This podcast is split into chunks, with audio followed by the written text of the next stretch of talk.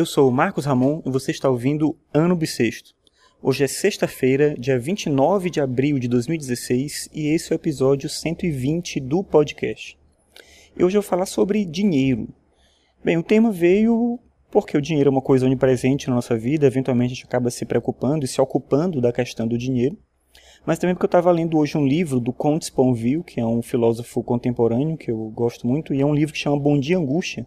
E nesse livro ele se faz essa pergunta, ele questiona o seguinte: quem trabalharia por nada? E ele coloca essa ideia de que mesmo aqueles que trabalham por prazer procuram algo, uma outra coisa atrelada a esse prazer e que em geral é o dinheiro. Então o dinheiro ele acaba de certa maneira sendo não só uma necessidade, de fato ele é, mas é uma necessidade que se soma ao porquê nós fazemos determinadas coisas.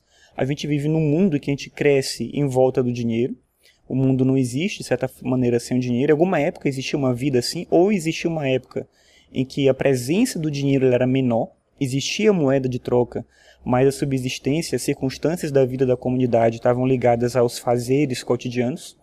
E hoje em dia a gente não tem mais esse mundo. Para qualquer coisa que eu precise, eu preciso do dinheiro. Porque eu não sei plantar minha comida, eu não sei fazer a minha roupa, eu não sei construir a minha casa. Em tudo eu dependo do dinheiro.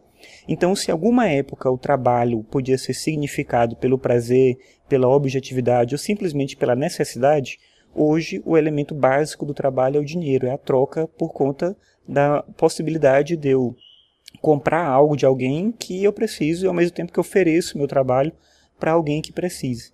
E isso torna a nossa vida, de certa maneira, em relação ao dinheiro, bem mais complicada do que já foi em outras épocas. É uma característica dessa nossa época, né, do capitalismo e tudo, mas a gente nasceu assim, a gente não conhece de fato um outro mundo. A gente imagina como era viver sem o dinheiro e claro, né, no, no imaginário, bem imaginário, se utópico, a gente pode entender que seria um mundo melhor, mas a gente não sabe bem de fato o que, que seria isso. O fato é, né, e essa é a nossa realidade, que o dinheiro ele ocupa muito do nosso tempo, pensar no dinheiro, pensar nas circunstâncias do dinheiro, pensar o que fazer para ganhar mais dinheiro e com isso a gente deixa o prazer da própria vida, o prazer do próprio trabalho de lado, o que é talvez a consequência mais negativa dessa onipresença dessa circunstância monetária do capitalismo nas nossas vidas.